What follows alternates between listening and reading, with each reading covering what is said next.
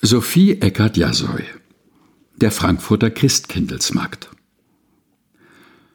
So verlockend und lustig die Messen auch sind, der Höhepunkt des Erlebens der Altstadt für das Kind und für die Heranwachsenden ist entschieden der Christkindlesmarkt. Der Samstagsberg ist ganz mit Buden bebaut. Unter den vorspringenden Dächern hängen rote, gelbe, grüne und blaue Lämpchen, die lustig beim leisesten Luftzug schaukeln und, wenn es dunkelt, dem Platz ein entzückend fantastisches Aussehen geben. Auf diesem Markt herrschen die Spielwarenbuden vor und die Stände mit Süßigkeiten, wo es Nicklose aus Lebkuchen gibt, mit großen Rosinenaugen, die verzuckerte Rute im Arm und Lebkuchenherzen mit Sprüchlein und Zuckerguss. Besonders beliebt ist das Ich bin bei dir. Auch die Quetschenmänner aus gedörrten Zwetschgen die man auf Draht gezogen herstellt, haben immer ihre Liebhaber, genau wie die verschiedenen Gutzeln. Beide Buden sind von sehnsüchtigen Schauenden und Kaufenden umlagert.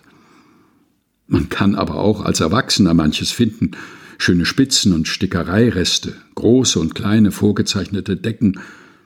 Das Bezauberndste aber ist, dass sich gegenüber dem Römerberg von der neuen Kräme bis zum Fahrtor hinunter ein ganzer Tannenwald aufgebaut hat.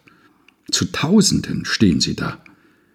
Die ganz großen, die für den Schmuck der Kirchen, Kliniken und Festhallen bestimmt sind, bis herunter zu dem winzigen Tennlein, das Licht und Freude in die Dachstube der Armen und Einsamen oder an ein Krankenbett bringt. Der herrliche Duft erfüllt die Altstadtgassen ringsum und kommt dem von der Zeil herunterströmenden schon in der neuen Kräme entgegen. Selig bin ich, als ich zum ersten Male mit der Mutter unseren Christbaum aussuchen darf. Die alte Nikolaikirche, die Römerbauten und die alten Häuser am Samstagsberg bilden den schönsten Rahmen für das Gesamtbild, das auch das empfindsame Kinderherz beeindruckt.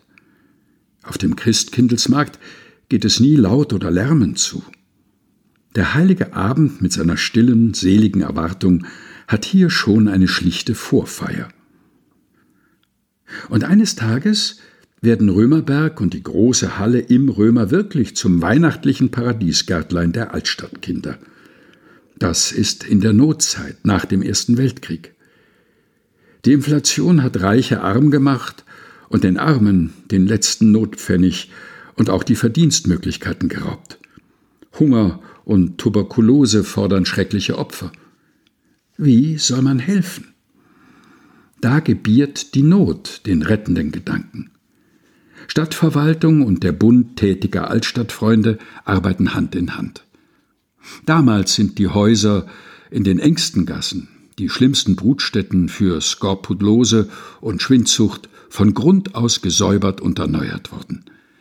Den Handwerkern und den Künstlern bringt es die besten Verdienstmöglichkeiten. Farbe und Leben kommt in die verdreckten, verwahrlosten Räume, macht sie sauber, wohnlich und gesund. Aber auch das Äußere wird nicht vergessen.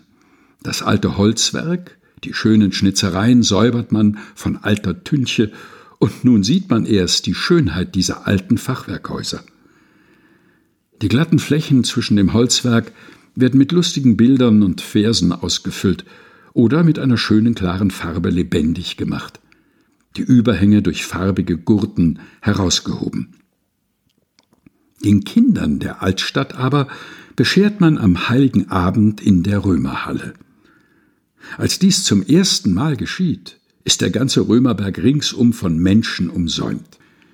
Um vier Uhr bricht schon das Dunkel herein.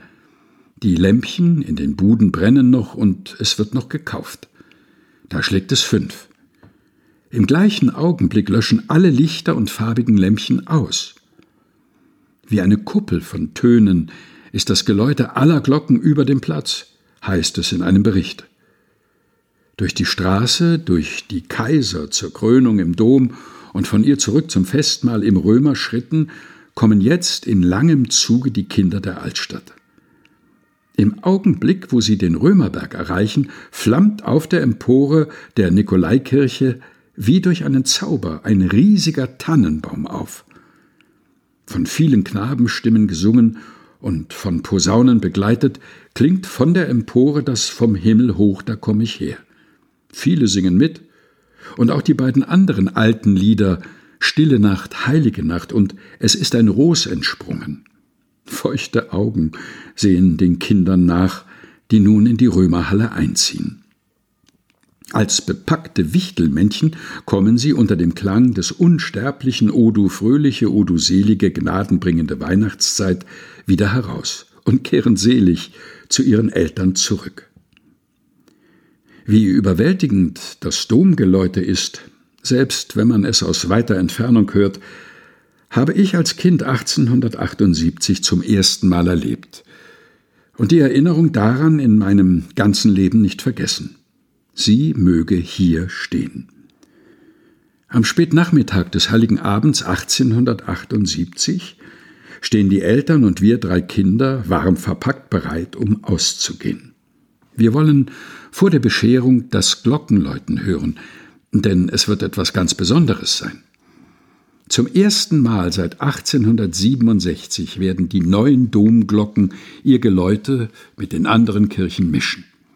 Vom Vater wissen wir, dass die vier neu gegossenen Glocken auf den Fis-Moll-Akkord abgestimmt sind und dass die größte unter ihnen die 270 Zentner schwere Gloriosa, die vom alten Kaiser gestiftete Glocke, den Grundton des Akkords angibt, auf dem sich die drei kleinen, die Stadtglocke, das Ave Maria und das Paternosterglöckchen aufbauen.